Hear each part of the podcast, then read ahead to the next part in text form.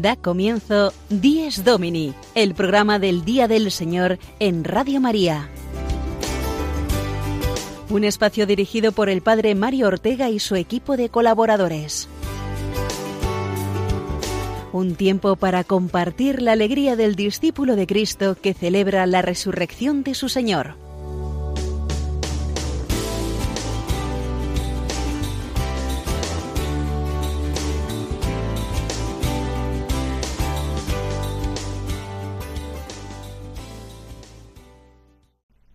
Buenos días, queridos amigos de Días Domini. Bienvenidos un domingo más a una nueva edición del programa del Día del Señor, aquí en Radio María.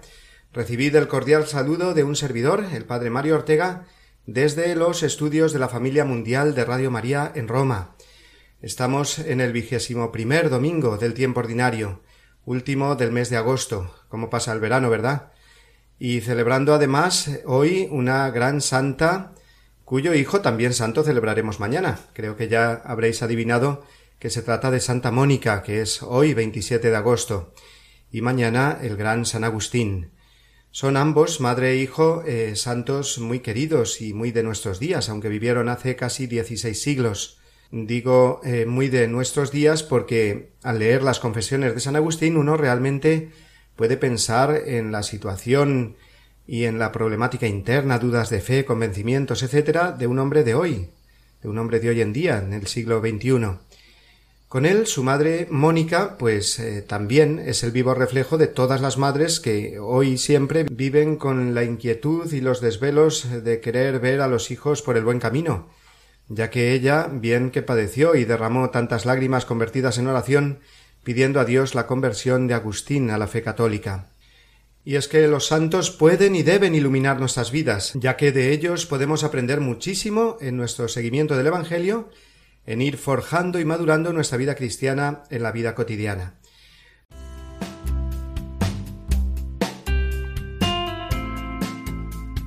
Del ejemplo de los santos y concretamente hoy de Santa Mónica y San Agustín comenzaremos hablando en la reflexión inicial de nuestro programa de hoy.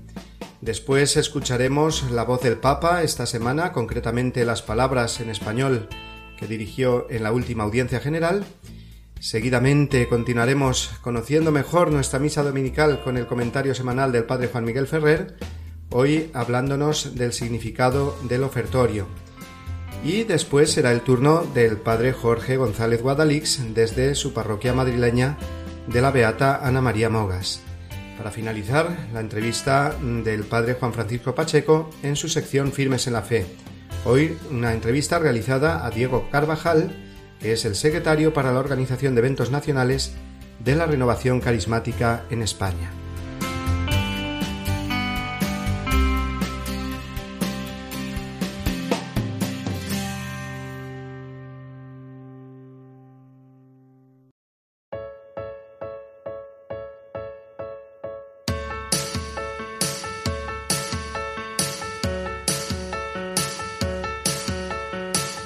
El Señor quiso que un servidor hace ya cuatro años sirviera a su iglesia como sacerdote en una parroquia de Ostia, a las afueras de Roma, en el litoral marítimo.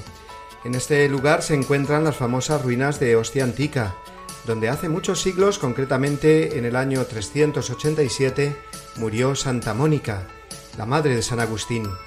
Debo decir que mi devoción y admiración por estos dos santos, madre e hijo, ha ido creciendo mucho desde que resido en esta población de la que ambos son patronos.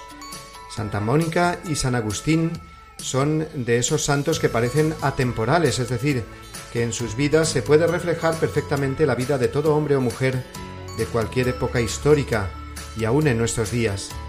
Santa Mónica, como tantas esposas y madres cristianas de todo tiempo, es la mujer de la oración y las lágrimas por amor a los suyos, es la mujer cristiana fuerte en su fe frente al esposo pagano, malhumorado y dado a muchos vicios. Es también la madre fuerte frente al hijo rebelde que se aparta de Dios y de la Iglesia.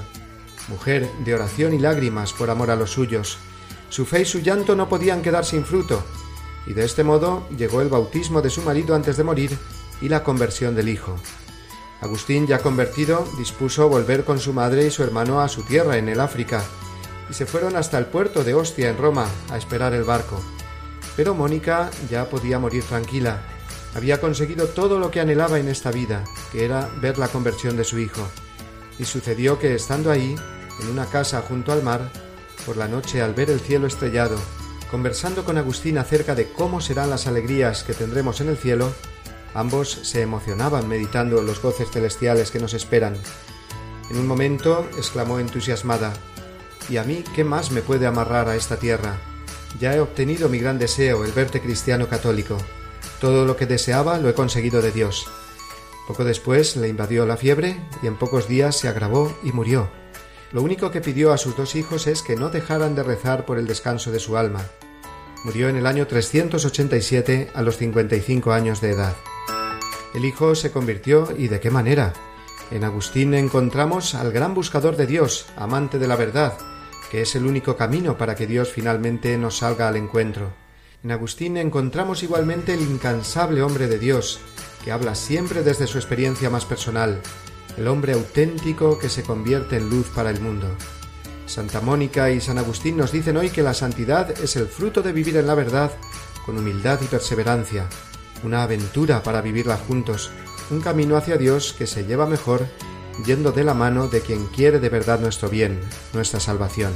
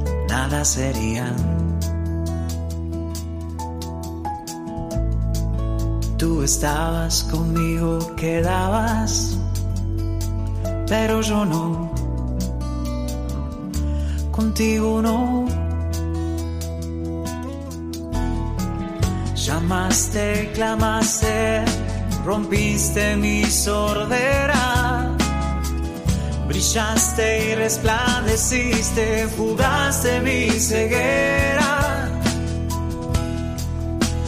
Tarde te amé, hermosura tan antigua y tan nueva, yo te buscaba afuera y tú estabas dentro, muy dentro, tan dentro de mí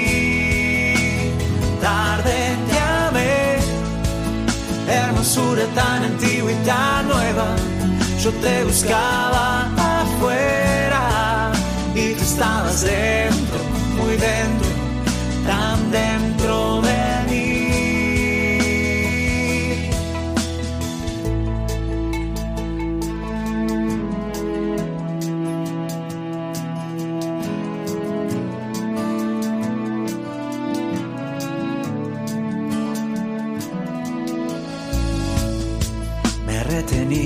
las cosas preciosas que sin ti nada sería. Y tú estabas conmigo, quedabas, pero yo no. Contigo no. Exhalaste perfume respirado. Usted de tu sabor y hambriento he quedado. Tarde te amé, hermosura tan antigua y tan nueva. Yo te buscaba afuera y tú estabas dentro,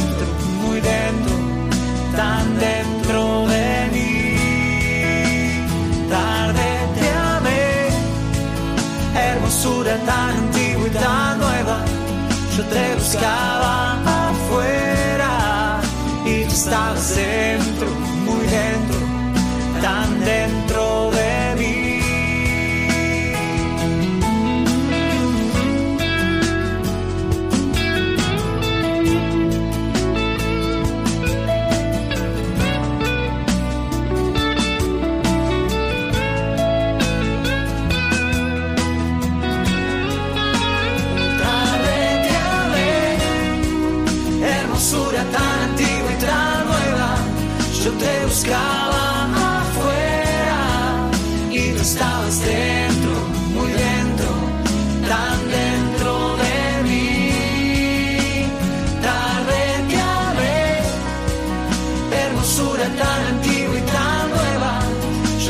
buscaba afuera y tú estabas dentro, muy dentro, tan dentro de mí.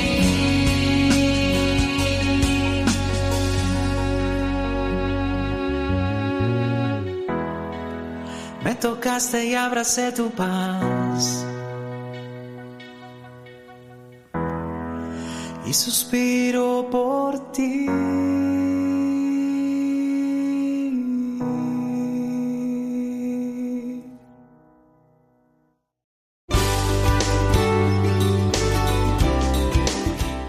Domini, el programa del Día del Señor en Radio María. Un tiempo para compartir la alegría del discípulo de Cristo que celebra la resurrección de su Señor.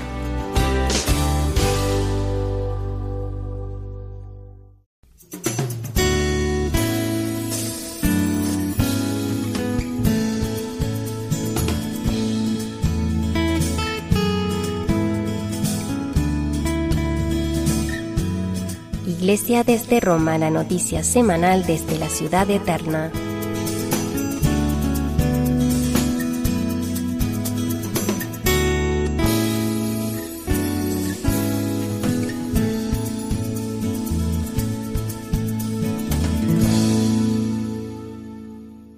El pasado miércoles, en la audiencia general, el Papa Francisco centró su catequesis en el horizonte de novedad que Dios ofrece a los hombres, para mantener viva su esperanza. Así, partiendo del versículo del Apocalipsis Mira que hago un mundo nuevo, el pontífice explicó que nuestro Dios es el Dios que siempre crea novedad, y en esa continua novedad el horizonte último del camino del creyente, la Jerusalén del cielo. Esta es la esperanza cristiana, concluyó el Papa. ¿Qué hará Dios cuando finalmente estemos con Él? dijo Francisco. Usará una ternura infinita con nosotros, como un padre que acoge a sus hijos que durante mucho tiempo han fatigado y sufrido. Juan en el Apocalipsis profetiza Esta es la morada de Dios con los hombres. Él enjugará toda lágrima de sus ojos, y no habrá ya muerte, ni habrá llanto, ni gritos, ni fatigas, porque el mundo viejo ha pasado. Mira que hago un mundo nuevo. Así hablaba el Papa, pero vamos a oír, si os parece, el resumen que él mismo hizo en español de su catequesis al final de la audiencia. Queridos hermanos, en la catequesis de hoy hemos considerado cómo la esperanza cristiana está abierta a la novedad más grande, porque está abierta a Dios que sabe crear siempre cosas nuevas y sorprendentes en nuestra vida y en la historia. La Biblia nos muestra que el camino del creyente tiene una meta y un sentido. Es la Jerusalén del cielo, donde nos espera lleno de ternura para enjugar nuestras lágrimas y darnos descanso en nuestras luchas y fatigas. Frente a tanto sufrimiento en el mundo, a tantos niños que sufren por la guerra, al llanto de las madres, a los sueños rotos de tantos jóvenes, a las penurias de tantos refugiados, la esperanza cristiana nos asegura que tenemos un Padre, tenemos un Padre que llora y se apiada de sus hijos, que nos espera para consolarnos porque conoce nuestros sufrimientos y ha preparado para nosotros un futuro distinto. La esperanza nos lleva a creer con firmeza que la muerte y el odio no tienen la última palabra, que el mal al final será eliminado como la cizaña del campo y sobre todo nos da a Jesucristo que nos acompaña y consuela nuestro camino.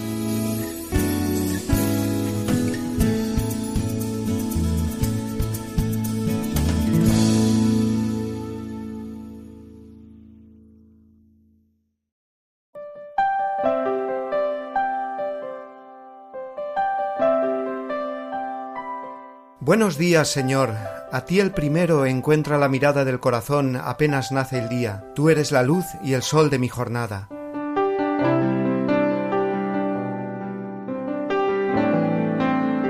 Buenos días, Señor. Contigo quiero andar por la vereda. Tú, mi camino, mi verdad, mi vida. Tú, la esperanza firme que me queda.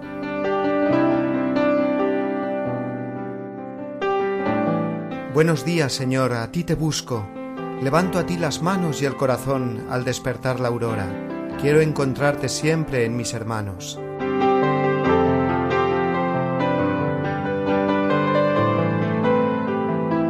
Buenos días, Señor resucitado, que traes la alegría al corazón que va por tus caminos, vencedor de tu muerte y de la mía.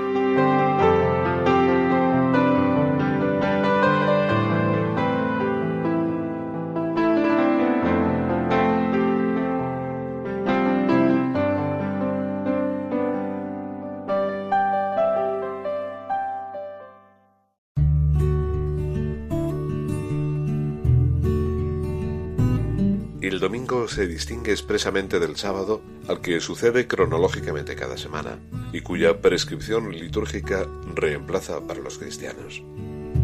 Realiza plenamente en la Pascua de Cristo la verdad espiritual del sábado judío y anuncia el descanso eterno del hombre en Dios. Porque el culto de la ley preparaba el misterio de Cristo y lo que se practicaba en ella prefiguraba algún rasgo relativo a Cristo. Catecismo de la Iglesia Católica número 2175.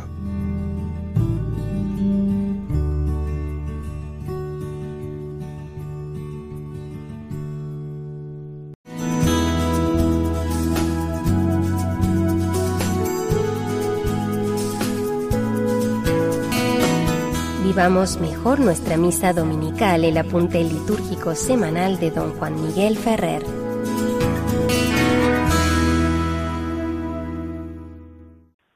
Un saludo a todos vosotros, queridos amigos oyentes de Radio María. Desde este programa Dies Domini vamos a comenzar la sección sobre la celebración de la Santa Misa. Aquí vamos recorriendo paso a paso los diversos momentos de la celebración con la intención de ayudar a que todos podamos participar con mayor fruto de esta celebración que es el centro de la vida de la Iglesia. Si en los programas anteriores hemos estado hablando de la palabra de Dios, ahora justo acabada la liturgia de la palabra, normalmente con la profesión de fe y con la oración de los fieles, nos llega el momento de presentar las ofrendas. Este es un momento que es delicado. Si quisiéramos entender bien eh, su sentido litúrgico, tendríamos que ir al rito de la dedicación de la Iglesia o de la consagración del altar. Cuando por primera vez se celebra en un altar la Eucaristía, entonces antes de llevar allí el pan y el vino, pues se han realizado los ritos de la consagración propiamente dicha. A continuación se viste con los manteles, se colocan las lámparas o candeleros y se encienden sus luces, si hay algún adorno floral se coloca, y luego a continuación se llevan el pan, el vino y el agua para la Eucaristía. Esta es la manera en que en cada misa en la antigüedad se preparaba el altar para comenzar la liturgia eucarística tras haber terminado la liturgia de la palabra, donde los apóstoles hacían también su homilía y donde la comunidad entera presentaba a Dios sus oraciones por las necesidades de la humanidad entera. Este momento de la presentación de los dones era el momento de expresarle al Señor el deseo de cumplir su mandamiento. Haced esto en memoria mía.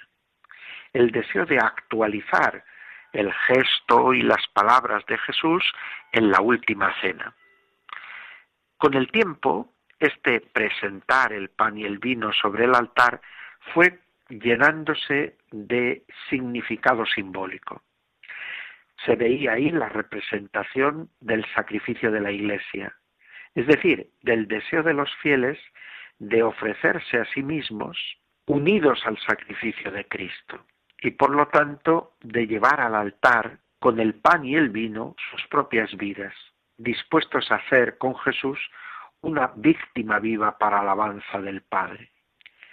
Eso hizo que poco a poco este gesto silencioso de presentar el pan y el vino, con el gesto tan sencillo de que el sacerdote recogía de manos del diácono, que lo había hecho a su vez de los fieles, las ofrendas, pues ahora las colocaba en el altar.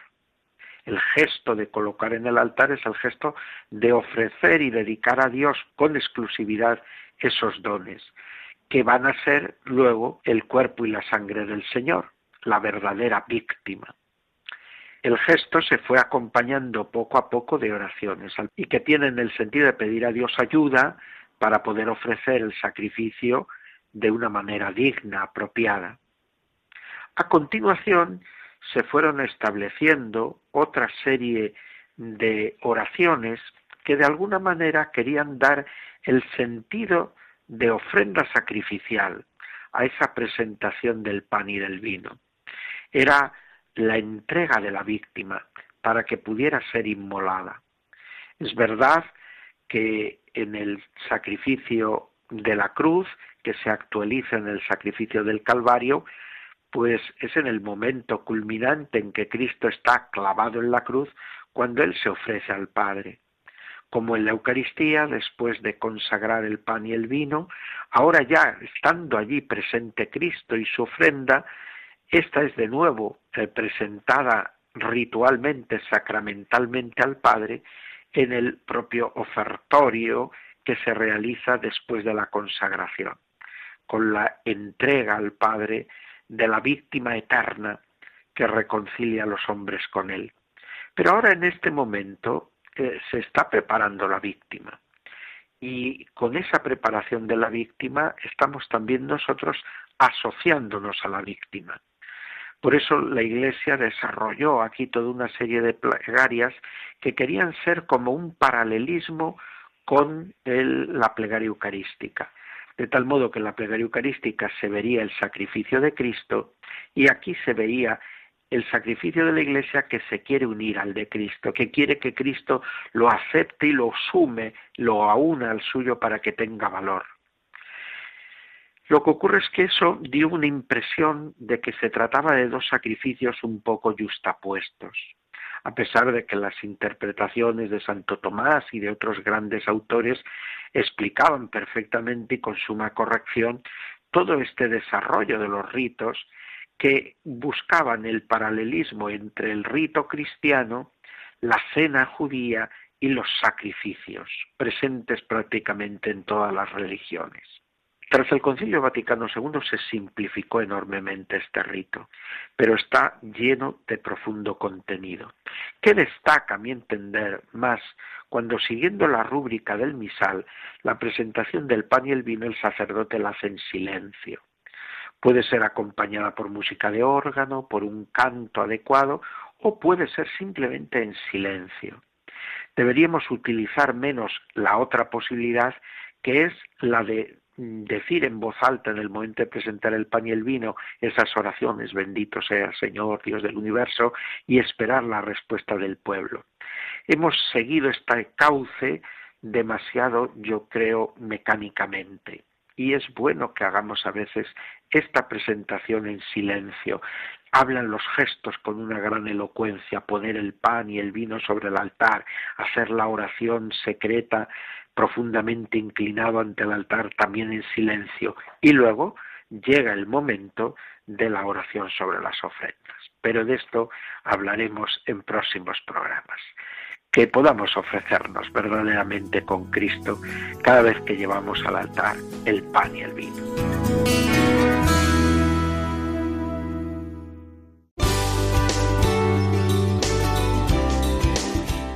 Domini el programa del Día del Señor en Radio María. Un tiempo para compartir la alegría del discípulo de Cristo que celebra la resurrección de su Señor.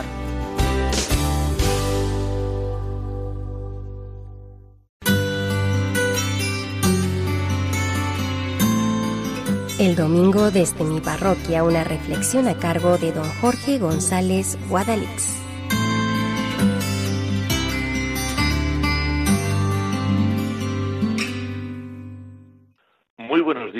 Queridos amigos. Vengo hoy a Radio María con una de mis más famosas feligresas. Es una mujer de pueblo, de fe sencilla y recia, y de nombre Rafaela.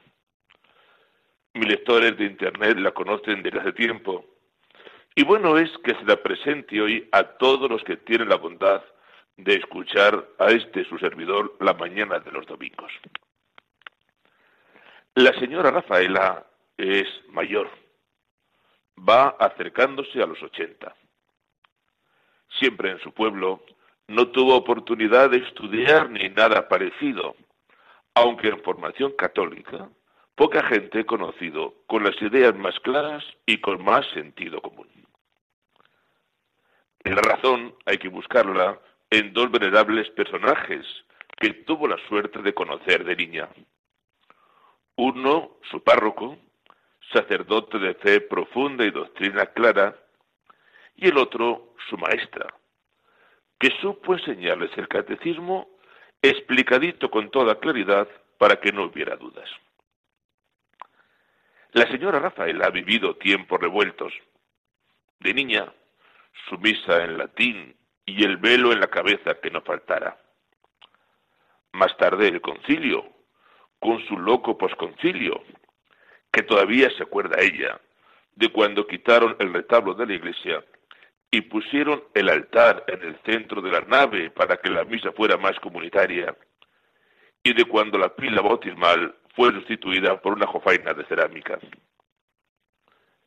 Dice que por su pueblo ha pasado de todo, y que nunca nos ha terminado de entender a los curas, que con toda nuestra buena voluntad, que eso no lo niega, a veces hacemos cosas que no hay por dónde cogerlas. Como en aquella ocasión cuando un sacerdote que estuvo apenas unos días de paso pretendió celebrar la misa sin revestirse siquiera. Y dice que pretendió porque no se lo consintieron.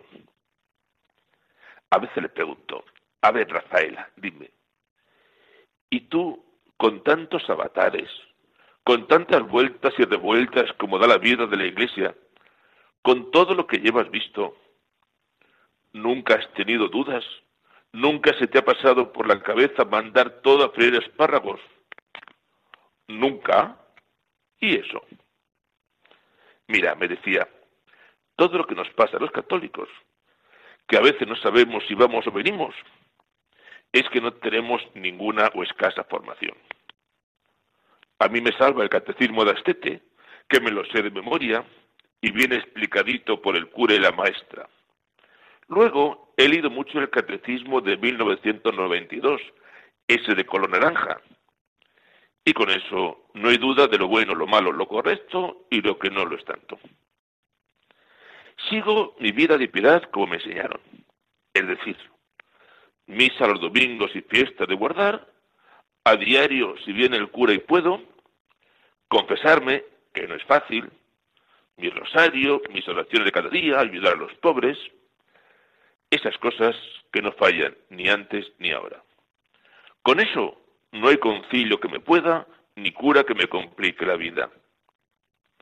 Es verdad que dicen que se cambian los tiempos, que si hay que estar al día. Ni caso, me dice Rafaela. ¿Han cambiado los mandamientos? ¿Es distinto el credo? ¿Alguien ha suprimido el catecismo? Que yo sepa, no. Pues entonces, sin problemas.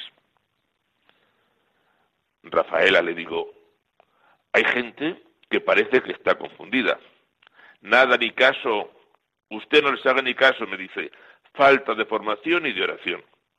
Que se lean el catecismo y lo aprendan. Que recen como siempre, misa y confesión. Ayudarse los cercanos y echar una mano al que lo necesita y no hay confusión posible. Pues esta es la señora Rafaela. Quizá algún día más aparezca por el programa. Pura sabiduría que viene de Dios.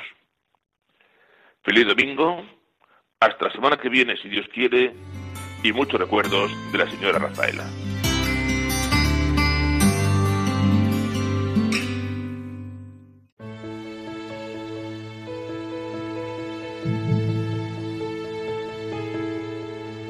En la misa de hoy escucharemos el pasaje conocido como la confesión de Pedro en Cesarea de Filipo.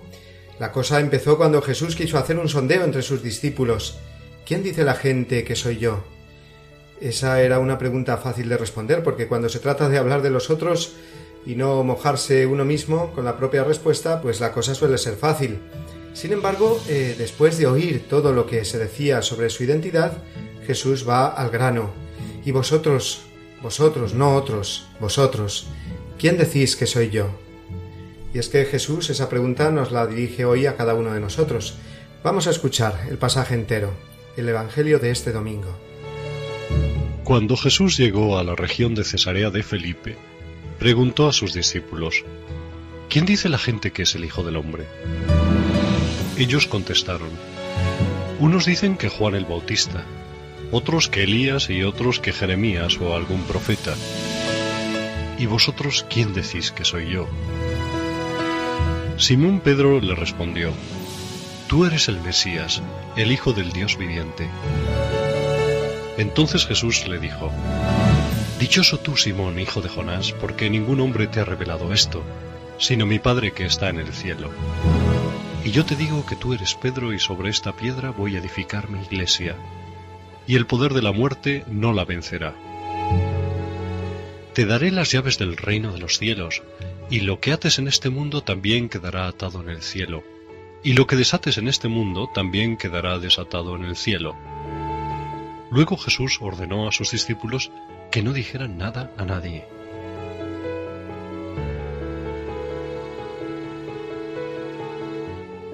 A esa pregunta, vosotros, ¿quién decís que soy yo? Los apóstoles no sabían o no se atrevían a responder. Fue eh, San Pedro el que, mostrando un gran arrojo, y lo que es más importante, movido por el Espíritu Santo, confesó, Tú eres el Mesías, el Hijo de Dios vivo. En nombre de todos, San Pedro confesó que Jesús es el Hijo eterno de Dios, Dios como el Padre y Mesías prometido a la humanidad.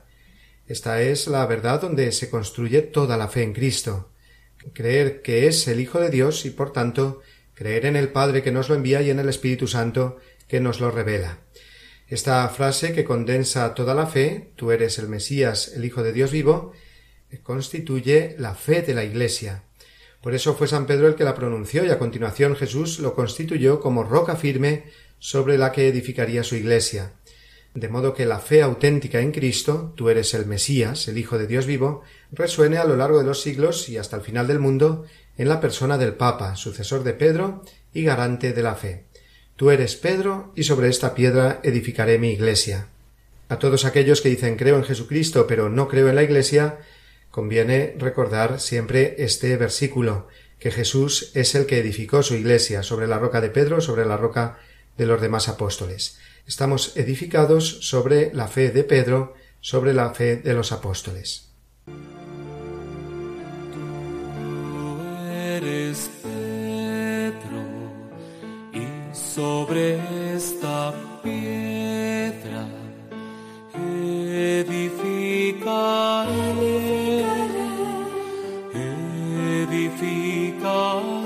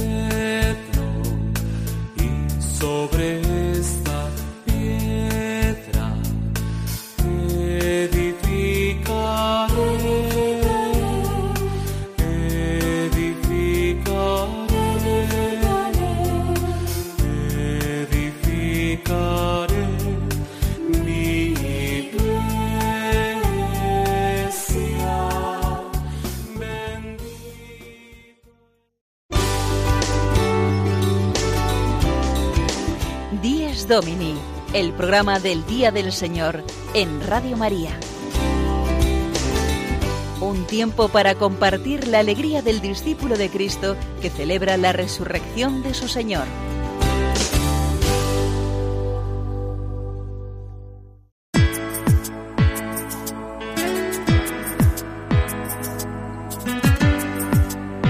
Firmes en la Fe, la entrevista semanal a cargo del Padre Juan Francisco Pacheco.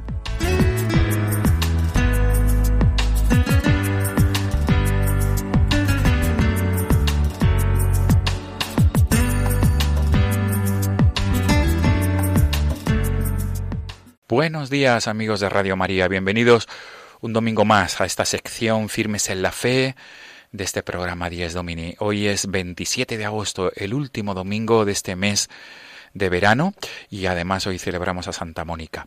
Eh, se cumplían eh, este año, en los pasados meses, los 50 años de la renovación carismática católica. Por este motivo, la sección de este programa quiere girar en torno a, estos, a este 50 aniversario. Precisamente fue en el año 1967. Una veintena de estudiantes en Estados Unidos se reunieron para, para rezar, para descansar y este es el origen propiamente de lo que hoy conocemos como la renovación carismática católica.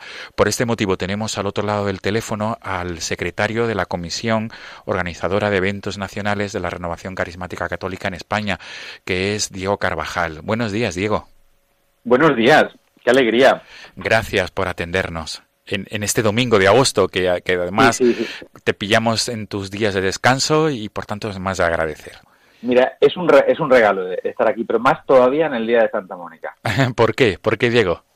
Bueno, eh, primero porque tengo una sobrina que se llama Mónica y, gracias gracias a, ella se ha incorporado ese nombre a la familia que no existía. Ya sabes que, que ahora eh, le ponemos a nuestros hijos, le ponemos nombres, ¿verdad? Que no son propiamente de la línea familiar, entonces ya se incorporó. Pero después porque Madre mía, es el ejemplo de todas las madres y de todos los padres que, que mm, tenemos algún hijo, tenemos alguna intención que por muchos años eh, nosotros no hemos visto cumplida la, oración, ¿verdad? Que, tal y como la pedimos. Y es el ejemplo justamente para perseverar. Efectivamente. Diego Carvajal, tienes una experiencia dilatada en, en tu relación con la renovación carismática católica. Quisiera que comenzáramos eh, esta mini entrevista con, pues, ilustrando a los oyentes cómo fue tu contacto, tu primer contacto y cómo llegaste a conocer la renovación carismática católica.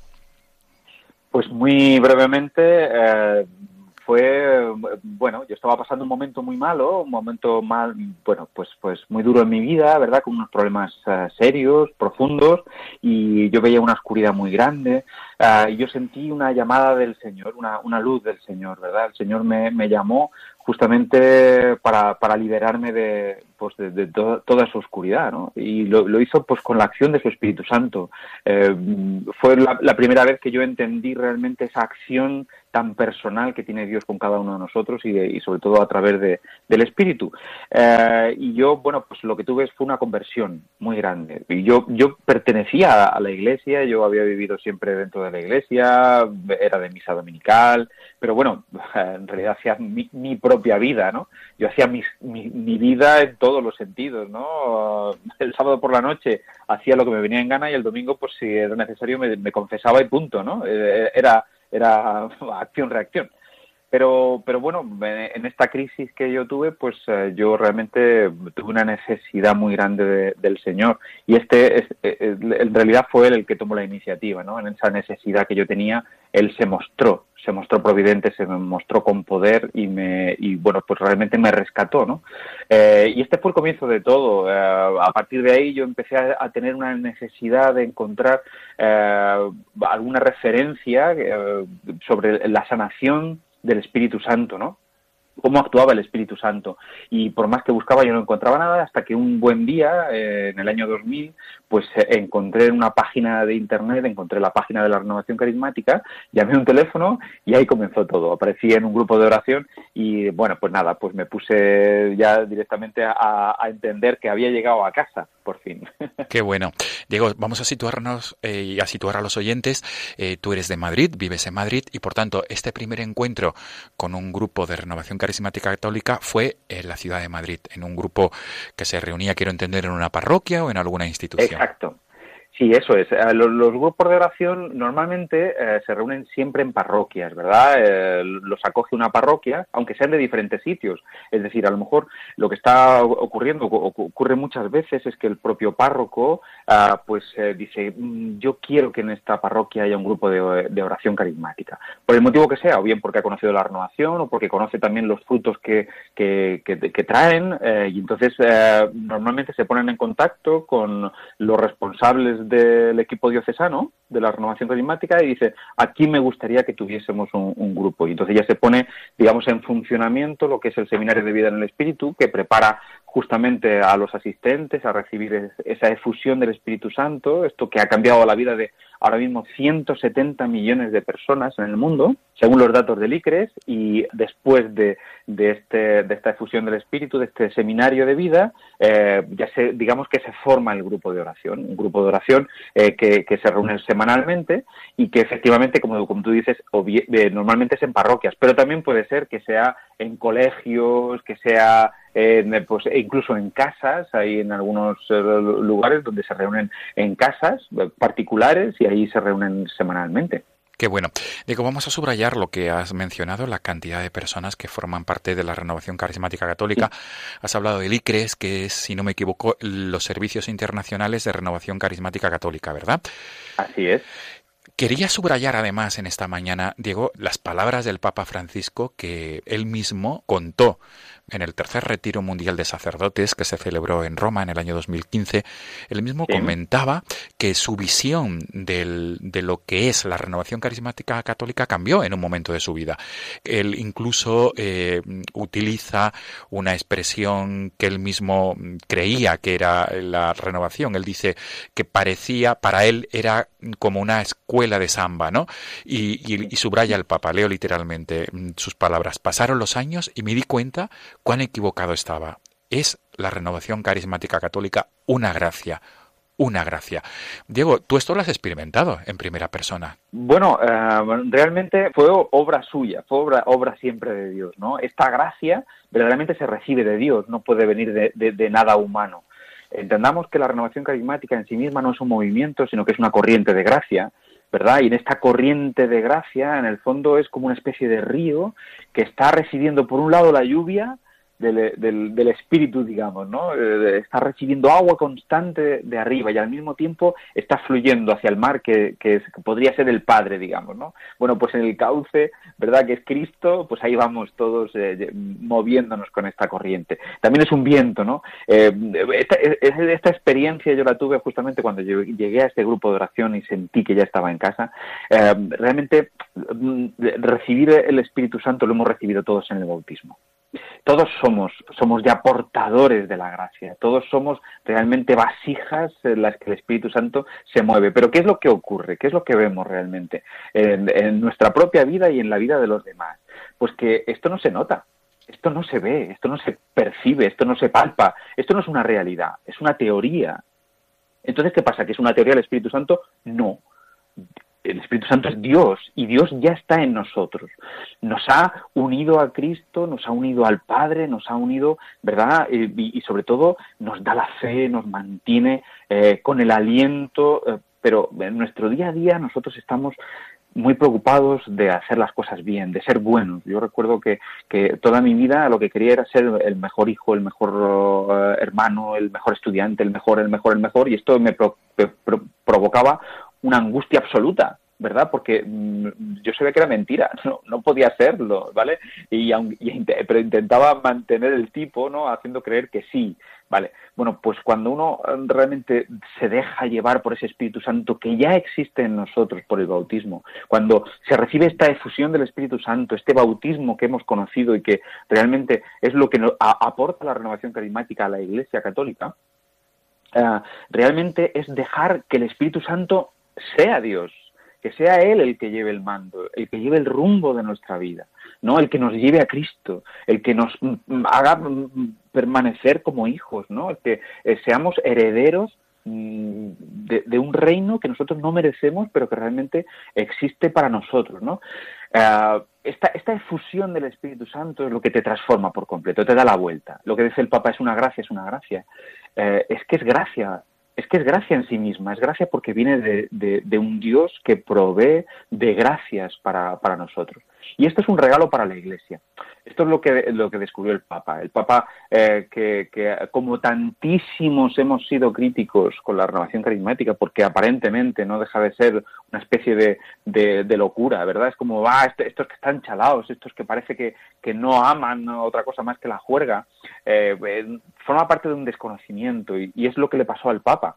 Le pasó al Papa y le ha pasado a muchísimos como a él. El propio padre Raniero Canta la Mesa, que es el predicador de la Casa Pontificia, y que pertenece a la renovación carismática, dice prácticamente lo mismo. Eh, Emiliano Tardif, que es un, uh, sacerdote que está en proceso de beatificación, ya es, ya es siervo, eh, decía es lo mismo, estos están locos, ¿verdad? Porque lo que se ve es lo externo, ¿verdad?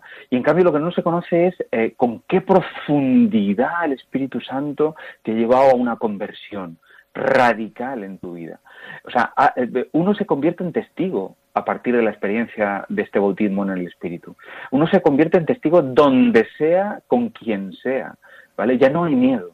Aquellas palabras de, Juan Pablo II que recordaban las de Jesús resucitado. No, tengáis miedo, ¿verdad? Bueno, pues eh, es el Espíritu Santo el que hace que no tengamos miedo. El Espíritu Santo sacó a, un, a, un, a 12 muertos de miedo eh, que estaban encerrados por miedo a, los judíos, los sacó a, dar testimonio. Y el propio Pedro, que había traicionado a Jesús, sale y predica con una entereza, con una valentía como jamás hubiera pensado. Este, esto es lo que ocurre con la, renovación carismática cuando se recibe em, esta efusión del Espíritu Santo. Qué bien lo has resumido, Diego Carvajal.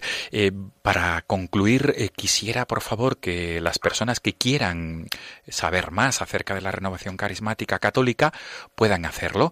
Entonces, te invito, por favor, ¿cuál es el canal más efectivo y más rápido para poder conoceros, Diego? Muy bien, yo creo que la manera más rápida hoy día es Internet, ¿no? Yo creo que la mejor manera es entrar en la página que tiene la renovación carismática a nivel nacional. Existen otras páginas eh, y luego en redes sociales también hay otras donde informan de, los eventos puntuales, pero la mejor manera es entrar en la página www.rcc-es.com. Perfecto, Diego. www.rcc-medio es.com. Ahí podrán encontrar los oyentes de Radio María toda la información al respecto de la renovación carismática. Pues mil gracias, Diego Carvajal, secretario de la Comisión Organizadora de Eventos Nacionales de la Renovación Carismática Católica. Mil gracias por estar con nosotros en esta mañana del último domingo de agosto en la fiesta de Santa Mónica. Todo lo mejor, Diego, y felicidades y enhorabuena por estos 50 años de esta, de esta realidad de iglesia. Muchísimas gracias, Juan Francisco. Ha sido un regalo estar aquí con vosotros. Hasta pronto, Diego. Si Dios quiere. Feliz Día del Señor. Igualmente. Amigos de Radio María, nos despedimos hasta el próximo domingo, Dios mediante, el primer domingo de septiembre.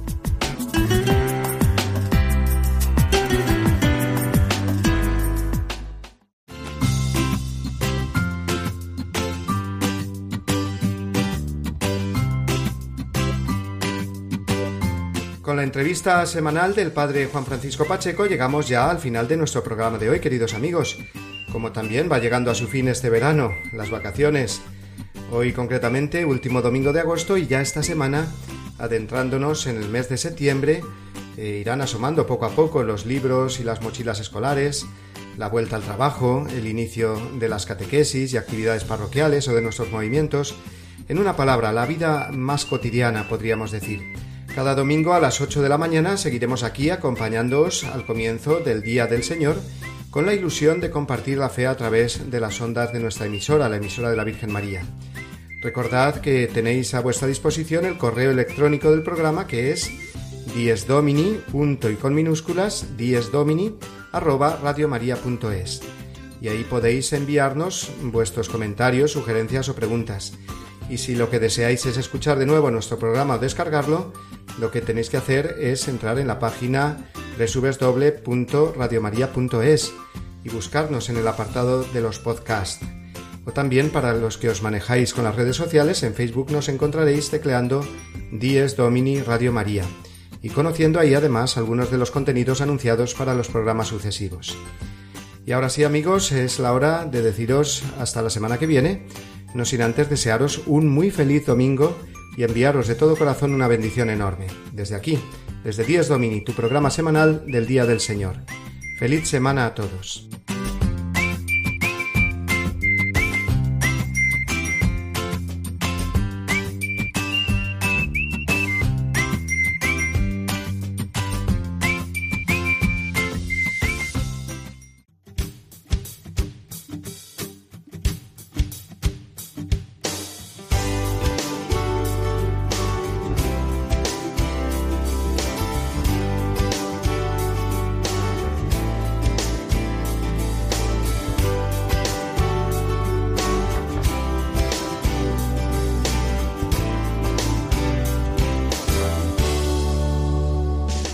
Así termina Dies Domini, el programa del Día del Señor en Radio María. Un espacio dirigido por el Padre Mario Ortega y su equipo de colaboradores. Un tiempo para compartir la alegría del discípulo de Cristo que celebra la resurrección de su Señor.